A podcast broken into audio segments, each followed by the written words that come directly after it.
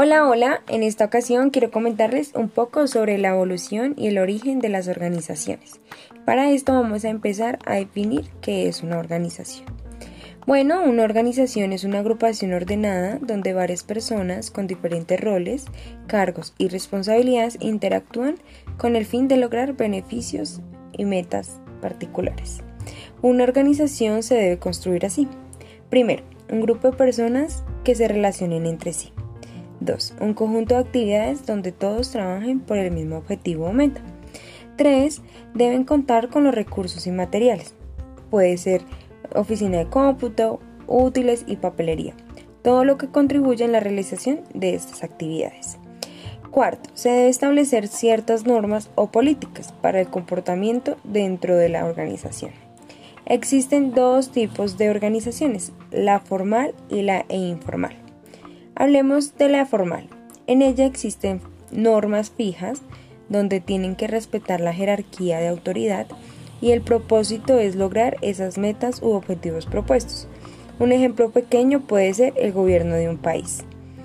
Y en la informal es donde la relación de los miembros es espontánea, no cumple ninguna regla o norma y muchas veces son construidas mediante relaciones de amistad.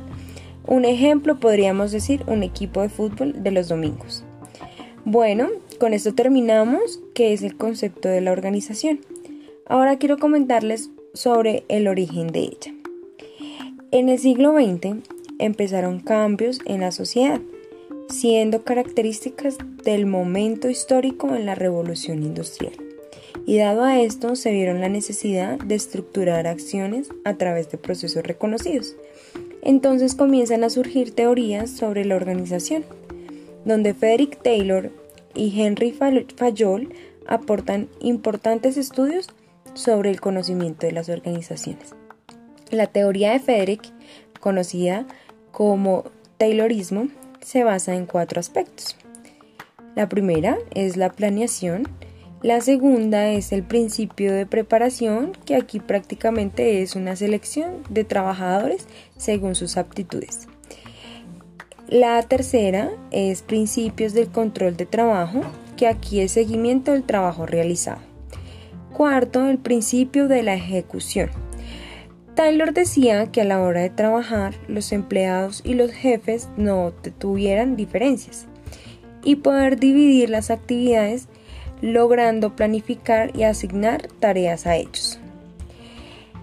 Aunque Taylor se centraba en mejorar el rendimiento y la eficiencia de entornos manufactureros, se puede considerar como un visionario en los recursos humanos e incluso el padre de la gestión de personas. Bueno, ahora les hablaré un poco de la teoría de Henry Fayol. Él hace énfasis en funciones básicas que debe tener una organización para conseguir su eficiencia. Las funciones básicas son funciones técnicas, funciones comerciales, funciones financieras, funciones de seguridad, funciones contables, funciones administrativas.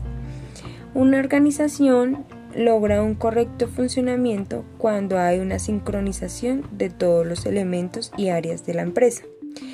Dice que ninguna puede fallar porque se verán perjudicadas las demás áreas y eso hace que la organización ya no sea eficiente.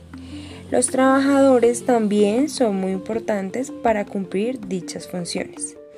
Las teorías de Fayol todavía aún siguen vigentes e importantes, ya que es un esquema que sigue gran parte de las organizaciones para poder conseguir unos buenos resultados en todos los niveles. Algunas de las características que se presentan en las organizaciones que están en este paradigma evolutivo son el aumento de la flexibilidad. Ahora las empresas tienden cada vez a ser menos exigentes en cuanto a estructura y a políticas.